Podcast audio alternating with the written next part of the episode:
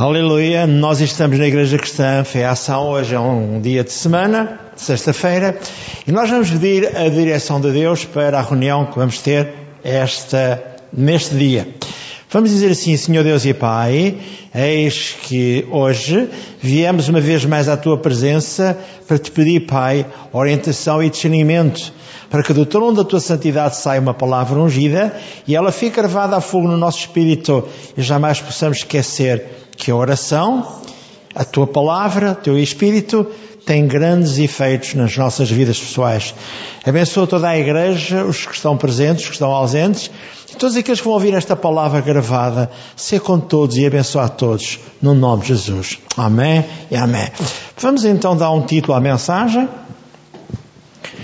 O título da mensagem será este: Jesus, o mediador, oração. Eu queria que cada um de nós entendesse este facto, e ao entender este facto, nós vamos desde já ler um contexto em Romanos, capítulo 8, versículo 34, que nos diz o seguinte: Quem os condenará? Pois é Cristo quem morreu, ou antes quem ressuscitou diante dos mortos, o qual está à direita de Deus o Pai e também intercede por nós. Esta é uma verdade bíblica. A certa altura, o irmão Timóteo recebe instruções do Paulo. E o que é que está escrito em 1 Timóteo 2,5? Eu vou ler-vos. 1 Timóteo 2,5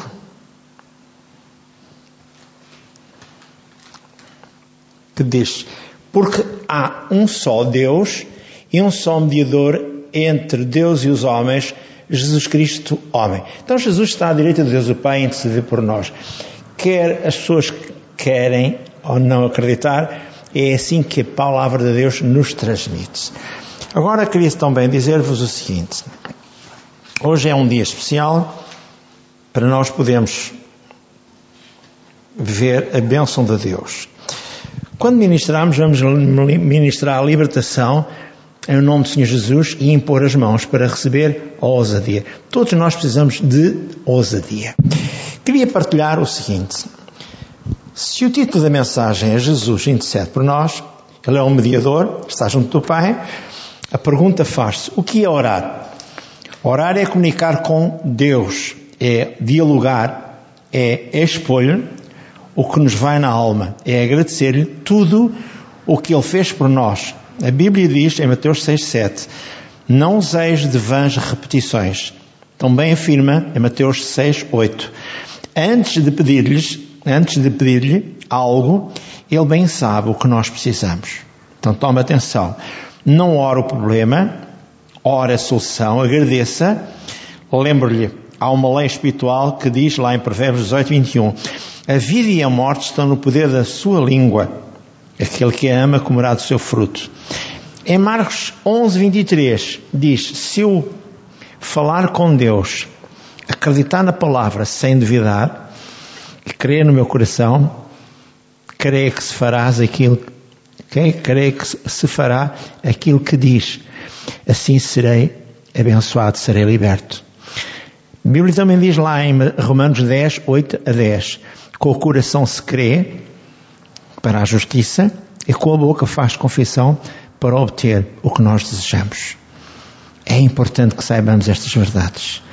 Deus quer que cada um de nós seja grandemente abençoado. E até que nós tenhamos todas as coisas, vamos agradecer tudo. O Paulo, aliás o Pedro, em Atos 3, 6, 12 e 13, ele dizia que o milagre era realizado sempre por Deus, em Jesus Cristo, enaltecendo Jesus. E assim é conosco. Nós não temos que estar ansiosos nem apreensivos. Antes, Deus tem que saber tudo aquilo que nós desejamos, segundo o nosso coração. Filipenses 4, 6 e 7. E tudo mais o Senhor fará. Hoje vamos falar sobre alguns assuntos importantes para si e para mim.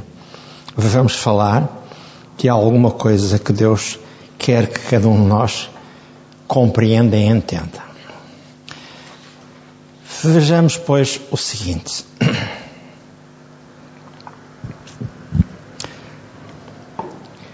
Se Jesus é o mediador, a nossa oração terá que ser respondida. Porque só é mediador para aqueles que estão nele. A Bíblia diz a todos quantos receberam o Senhor Jesus, Deus o Pai lhes deu poder serem feitos filhos de Deus aos que querem no seu nome. Então, se eu vou ao Pai, e a Bíblia diz para eu ir ao Pai em nome de Jesus, diz lá em João 14, 13 e 14, então eu tenho que ser abençoado. E lembre, o nome de Jesus é a credencial que nos foi dada, que nos foi otorgada por Deus o Pai, a fim de chegarmos até Ele para usufruirmos da abundante graça que Ele nos preparou para obtermos sucesso e vitória. Importa que, que entenda esta palavra que eu vou dizer, humildade. Pela, pela humildade manifesta em Jesus, Deus o Pai o exaltou soberanamente e lhe deu um nome que é sobre todo o nome ao qual todo joelho se dobrará. Quer os que estão na terra, nos céus, nos céus, na terra e debaixo da terra. E toda a língua confessa que Jesus Cristo é o Senhor para a glória de Deus o Pai. Isto lá em Filipenses 2, 7 a 11. Então ouça, o Senhor Jesus também é a chave com a qual vamos desbloquear o acesso a Deus o Pai e tomar posse da bênção prometida. Jesus afirmou, a certa altura, em João 16, 23 e 24, está registado. Afirmou aos seus discípulos antes da ascensão. Algo significa que a porta de Deus está aberta através de Jesus Cristo. Ela estava trancada para que todos nós tenhamos acesso como filhos ao Deus Altíssimo. No verso 24 ele afirma: Até agora nada tendes pedido em meu nome. Pedi e recebereis, para que o vosso gozo se cumpra, ou seja, para que a vossa alegria seja completa. Esta é a parte importante. Eu vou ler este contexto de João 16, 23 e 24. E ao ler em João 16, 23 e 24, o que é que eu posso registar no meu coração e, e pôr na minha alma como sendo uma bênção para mim e para toda a igreja. João 16, 23 e 24. Jesus afirma: E naquele dia nada me perguntareis. Na verdade, na verdade vos digo que tudo quanto pedirdes ao Pai, em meu nome Ele vos fará, ou vos há de dar. Até agora nada pedistes em meu nome. Pedi e recebereis para que o vosso gozo se cumpra. Esta é a bênção da graça divina. O gozo é uma alegria, uma alegria extasiante, é o completo da bênção que Deus tem preparado para todos aqueles que nele confiam. Há pouco eu falei em 1 Timóteo 2,5 e Jesus é o único mediador entre Deus e o homem, a Jesus Cristo, o homem. Portanto, as nossas orações devem ser dirigidas ao Pai em o nome do Senhor Jesus Cristo. O apóstolo afirma, o apóstolo Paulo afirma em Efésios 3, 14 e 15: Por esta causa me ponho de joelhos diante do Pai, de quem todo é o nome na terra e toda a família toma nome, tanto no céu como sobre a terra. Nota. Não importa a igreja a que pertençamos, mas é importante a família à qual pertencemos. Família divina, cujo Pai é o nosso Deus, o Pai de Jesus Cristo, Senhor e Deus, o Deus Todo-Poderoso que criou os céus e a terra. Agora, mais uma vez, eu vou recordar o seguinte, com testemunhos. Vou-vos dar três ou quatro testemunhos para que depois possamos orar reivindicando no fim alegria transbordante. Em João 16, 24, acabei de ler: Pedi e recebereis, para que a vossa alegria seja completa. A alegria genuína é em saber que o Pai responderá às nossas orações. Na verdade, eu posso agora apresentar um dos testemunhos reais, porque Deus está consigo.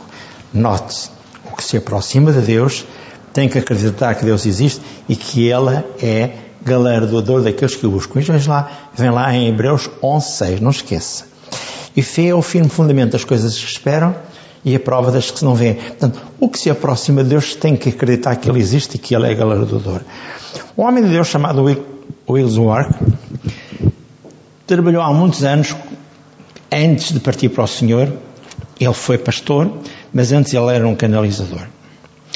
E certa vez, quando instalava, instalava hum, os canos da água lá numa casa grande, notava que a dona da casa frequentemente entrava, olhava para ele e então saía. Finalmente ela entrou no aposento onde ele estava a trabalhar e sentou-se e perguntou-lhe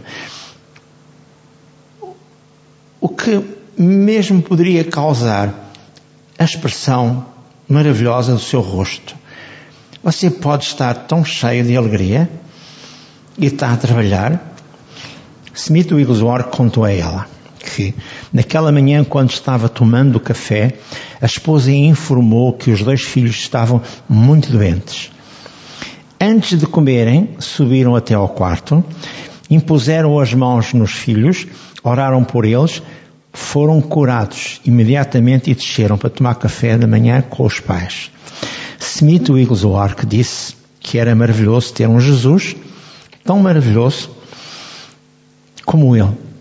Contou à mulher que as escrituras, que as escrituras dizem: Pedi e recebereis, para que a vossa alegria seja completa. Certamente a minha alegria não seria completa, nem a da minha esposa seria completa, se os meus filhos continuassem doentes. Mas o Senhor nos falou para lhe pedir aquilo que necessitávamos, para que a nossa alegria fosse completa. A mulher perguntou ao Smith Wigglesworth se Jesus podia salvá-la e dar-lhe a alegria que ele manifestava no rosto, no seu homem interior. Smith disse-lhe que Deus o faria. Ela aceitou o Senhor Jesus, começou a regozijar-se e perguntou a Smith Wigglesworth se ela poderia manter aquela alegria. E ele respondeu que a única maneira de manter aquela alegria seria reparti-la ou transmiti-la a outras pessoas. Disse-lhe que devia contar a todas as mulheres nas reuniões do clube a que ela normalmente se referia, para que todos fossem salvos. Ela fez assim e todas elas foram salvas. É assim que se conserva a alegria. Contar aos outros a respeito dessa alegria, desse gozo, dessa vida especial que há em Jesus. Se Smith Wigglesworth tivesse ido trabalhar naquele dia, deixando as duas crianças doentes em casa, a alegria dele não seria completa. Teria ficado preocupado, teria um aspecto de aflição, mas ao invés disso, tinha uma luz no seu rosto uma luz que radiava e que era óbvia e todos a podiam ver. O que era? Era a alegria de que o Deus, o Pai, nos promete, quando pedíssemos a Ele no tocante às nossas necessidades, o fizéssemos ou o recebêssemos pela fé. É isto que Deus diz claramente. Um dia Ele também conta, contarei mais um ou dois testemunhos para o ajudar. Um dia Ele conta o seguinte. Houve uma ocasião que ele estava financeiramente em baixo. Ele não tinha capacidade financeira, ele estava muito aflito. Naquela ocasião, estava em Londres, estava visitando o lar de um homem rico, seu amigo, e Smith Wigglesworth simplesmente entrou, entregou ao Senhor, perdão, o seu fardo, o fardo financeiro. E recusou-se a ficar preocupado. Não contou a ninguém sabia que o Senhor cuidaria disso. Enquanto ele e o amigo estavam andando no parque, Wigglesworth estava cantando alegre, regozijando-se no espírito. O amigo comentou que daria tudo quanto possuía para ter o mesmo espírito de alegria que Smith Wigglesworth tinha. Wigglesworth explicou que não lhe custaria nada era só lançar todos os seus cuidados sobre Jesus. Exuorque explicou ainda que ele mesmo fizera assim e que não tinha a mínima preocupação neste mundo, nem então passou a contar nem a mencionar ao amigo a sua necessidade financeira.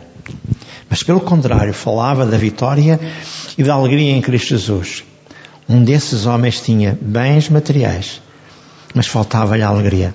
O outro tinha falta de bens materiais, mas estava cheio de alegria. Qual era o segredo? Semito ilusório conhecia a verdade. Pedi e recebereis, para que a vossa alegria seja completa. Será que o irmão pode ter alegria completa se está oprimido com grandes fartos financeiros? Pode ter alegria completa se tem dívidas vencidas ou ainda por pagar? Se você pediu a Deus o Pai o suprimento das suas necessidades e se pode crer que já o recebeu, a sua alegria então será completa. Esta é a verdade bíblica. A Bíblia diz que nós não temos que andar ansiosos por coisa alguma. Diz lá em Filipenses 4, 6 e 7. Porque se andarmos ansiosos, nós não temos testemunho de verdade. E Deus quer que nós sejamos abençoados. Um dia, ouvi também um testemunho, e li também um testemunho, do pastor Kenneth Hagan. Ele realizava conferências evangelísticas e frequentemente ia de carro a grandes distâncias. Neste caso, ele foi para a Califórnia, ou da Califórnia para o Texas. A mãe dele contou certa vez que quando sabia que ele, que ele estava viajando, orava para que o Senhor estivesse com ele. E ficava acordada a noite inteira, preocupada, pensando que o telefone tocaria com notícias de que foi envolvido em algum acidente. Mais tarde ele falou-lhe que estava perdendo o seu tempo orando, se era para manter-se acordada preocupando-se. A oração é muito mais do que isso. Pedi e recebereis para que a vossa alegria seja completa. Deveis ficar cheios de alegria, mesmo antes de receberem o que pedimos, porque a palavra de Deus assim nos garante que Ele ouviu a nossa oração.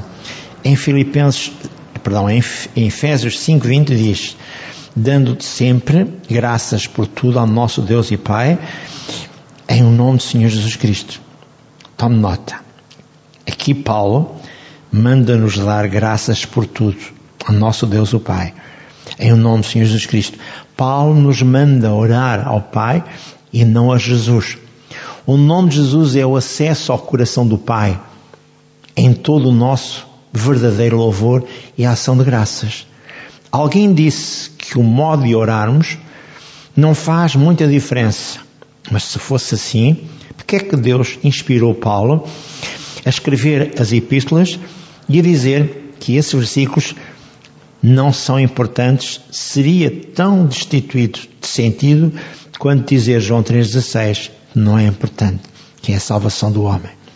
Se cremos em, em João 3,16, é importante que deve, devemos também crer em todas as Escrituras. Porque João 3,16 diz: Deus amou o mundo de tal maneira que deu o seu Filho unigênito para que todo aquele que nele crer não pareça, mas tenha a vida eterna. É isto. Esta é a parte importante para cada um de nós já esta manhã, ou já esta noite. Quando o irmão quer obter uma resposta para as suas orações, siga os ensinamentos da palavra de Deus. Ore em nome do Senhor Jesus Cristo. Muitas pessoas, ao orarem, terminam assim a sua oração por amor a Jesus. A palavra não nos manda, porém, orar por amor a Jesus. Somos ensinados a orar em nome de Jesus. Qual é a diferença?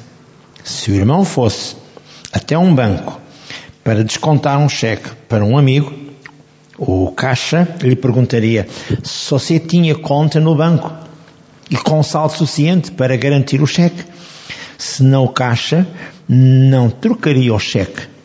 Mas se o irmão fosse, ou tivesse em mãos um cheque de um homem que tinha conta naquele banco, o irmão poderia descontar o cheque. Na mesma verdade se aplica quando compara, diante de Deus e pedimos que Ele nos faça algo por amor de Jesus. Então, ouça, estamos pedindo que seja feito para que Jesus possa entrar na base do nosso crédito. Se eu tivesse dor de estômago, seria estultícia pedir a Deus que curasse por amor de Jesus. É o meu estômago que está doendo. Não preciso ser curado em favor dele. Somos nós que precisamos de ajuda. É ele que tem o status e o crédito que nós podemos comparecer ao Pai em nome de Jesus. A nossa atitude faz bastante diferença. A razão porque fracassamos muitas vezes em nossas orações é que a nossa atitude está totalmente errada. Às vezes pensamos que Deus está, ou deve estar, a atender pessoas e as nossas orações por causa do nosso próprio mérito ou virtude. Isso é falso. Não é isso que Deus quer. Lembre só, João e Pedro ministravam a um coxo à porta formosa e o fizeram em nome de Jesus Cristo. E logo de imediato, Deus o Pai operou e abençoou. Queria partilhar, partilhar-vos só mais um testemunho pequenino. Este também foi um testemunho que eu li do homem de Deus chamado Kenneth Hagan. Em uma das suas reuniões, uma mulher metodista veio à frente agradecer-lhe pelo ensino da palavra de Deus. Ela já estava doente fazia 20 anos e não podia fazer o seu próprio trabalho caseiro. Não tinha ou não podia levantar-se sozinha de manhã nem preparar o seu pequeno almoço. Tinha 47 anos de idade. Os médicos não tinham podido ajudá-la e ela já estivera em muitas reuniões de cura, mas nunca fora curada. Diz o pastor, em minhas reuniões, porém, conforme ela mesmo disse, compreendeu como poderia receber a cura. Continuei no meu caminho e, e algum tempo mais tarde recebi uma carta enviada por aquela mulher. Ela também me mandava uma oferta, dizendo que queria participar na ajuda a outras pessoas, conforme ela tinha sido ajudada. Ela me fez lembrar do que eu lhe tinha dito antes e disse que estava agradecida pelo que havia aprendido a respeito da palavra de Deus. Antes ela não havia percebido quão importante é estudar e meditar a palavra de Deus. Mas agora ela reconhecia a importância do nome de Jesus, sabendo que também podia utilizar-se do nome de Jesus. Ela diz que na privacidade da sua residência, onde ela morava, ela fez precisamente o que eu lhe dissera para fazer. Examinou as escrituras e outras notas que apanhou, que eu dei, então, erguendo a Bíblia para o alto, ela disse: Satanás, tu que tens amarrado o meu corpo por todos estes anos, eu rompo o teu poder sobre a minha vida e reivindico o meu livramento e a minha cura em nome do Senhor Jesus Cristo. A mulher juntou que estava com 47 anos de idade e que pela primeira vez em 20 anos ou mais estava fazendo o seu trabalho de dona de casa normal.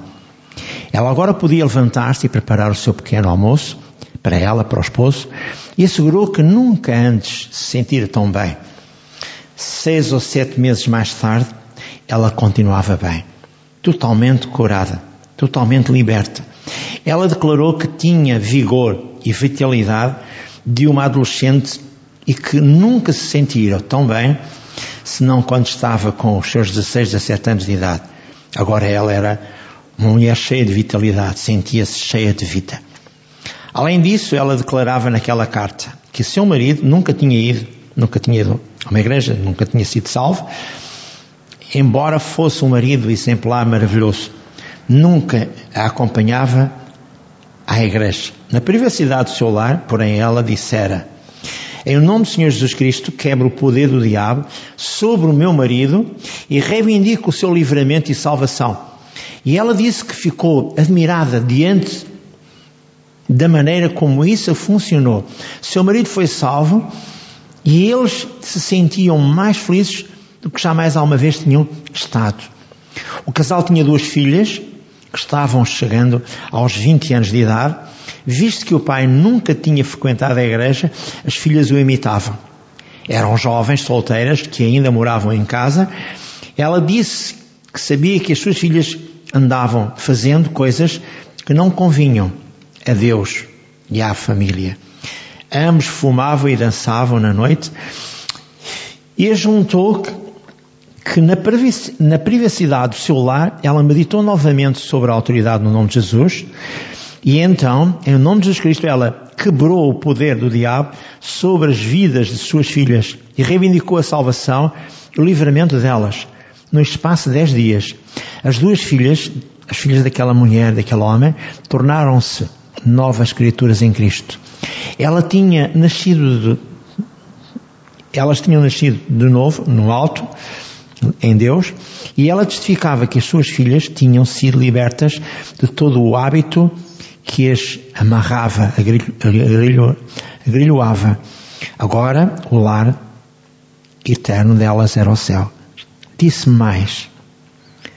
Disse-me certa, certa feita o Espírito Santo, o Espírito de Deus, e no nome poderoso, o nome poderoso pertence à Igreja e aos filhos de Deus.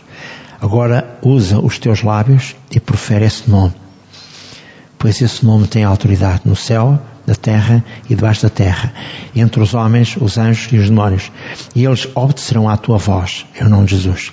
Portanto, oremos ao Pai em nome do Senhor Jesus Cristo, ao fazermos quaisquer petições em nós ou em favor de nós mesmos e dos nossos semelhantes, e no poder do, e no poder do poderoso nome do Senhor Jesus Cristo, amarre as obras do inimigo, liberte aqueles que têm sido feitos cativos nas trevas espirituais.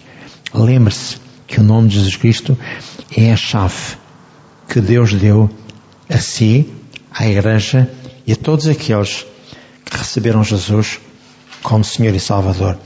Agora, neste momento, eu lembro o que eu disse de início.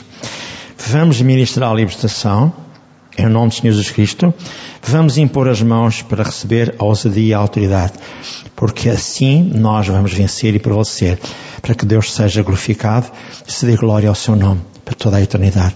Assim seja, não só para os ouvintes, mas para aqueles que vão ouvir a palavra gravada, todos sejam abençoados e a unção de Deus deixa sobre eles e sejam resgatados e sejam completamente eliminados para poderem fazer a obra de Deus. No nome de Jesus. Amém e amém.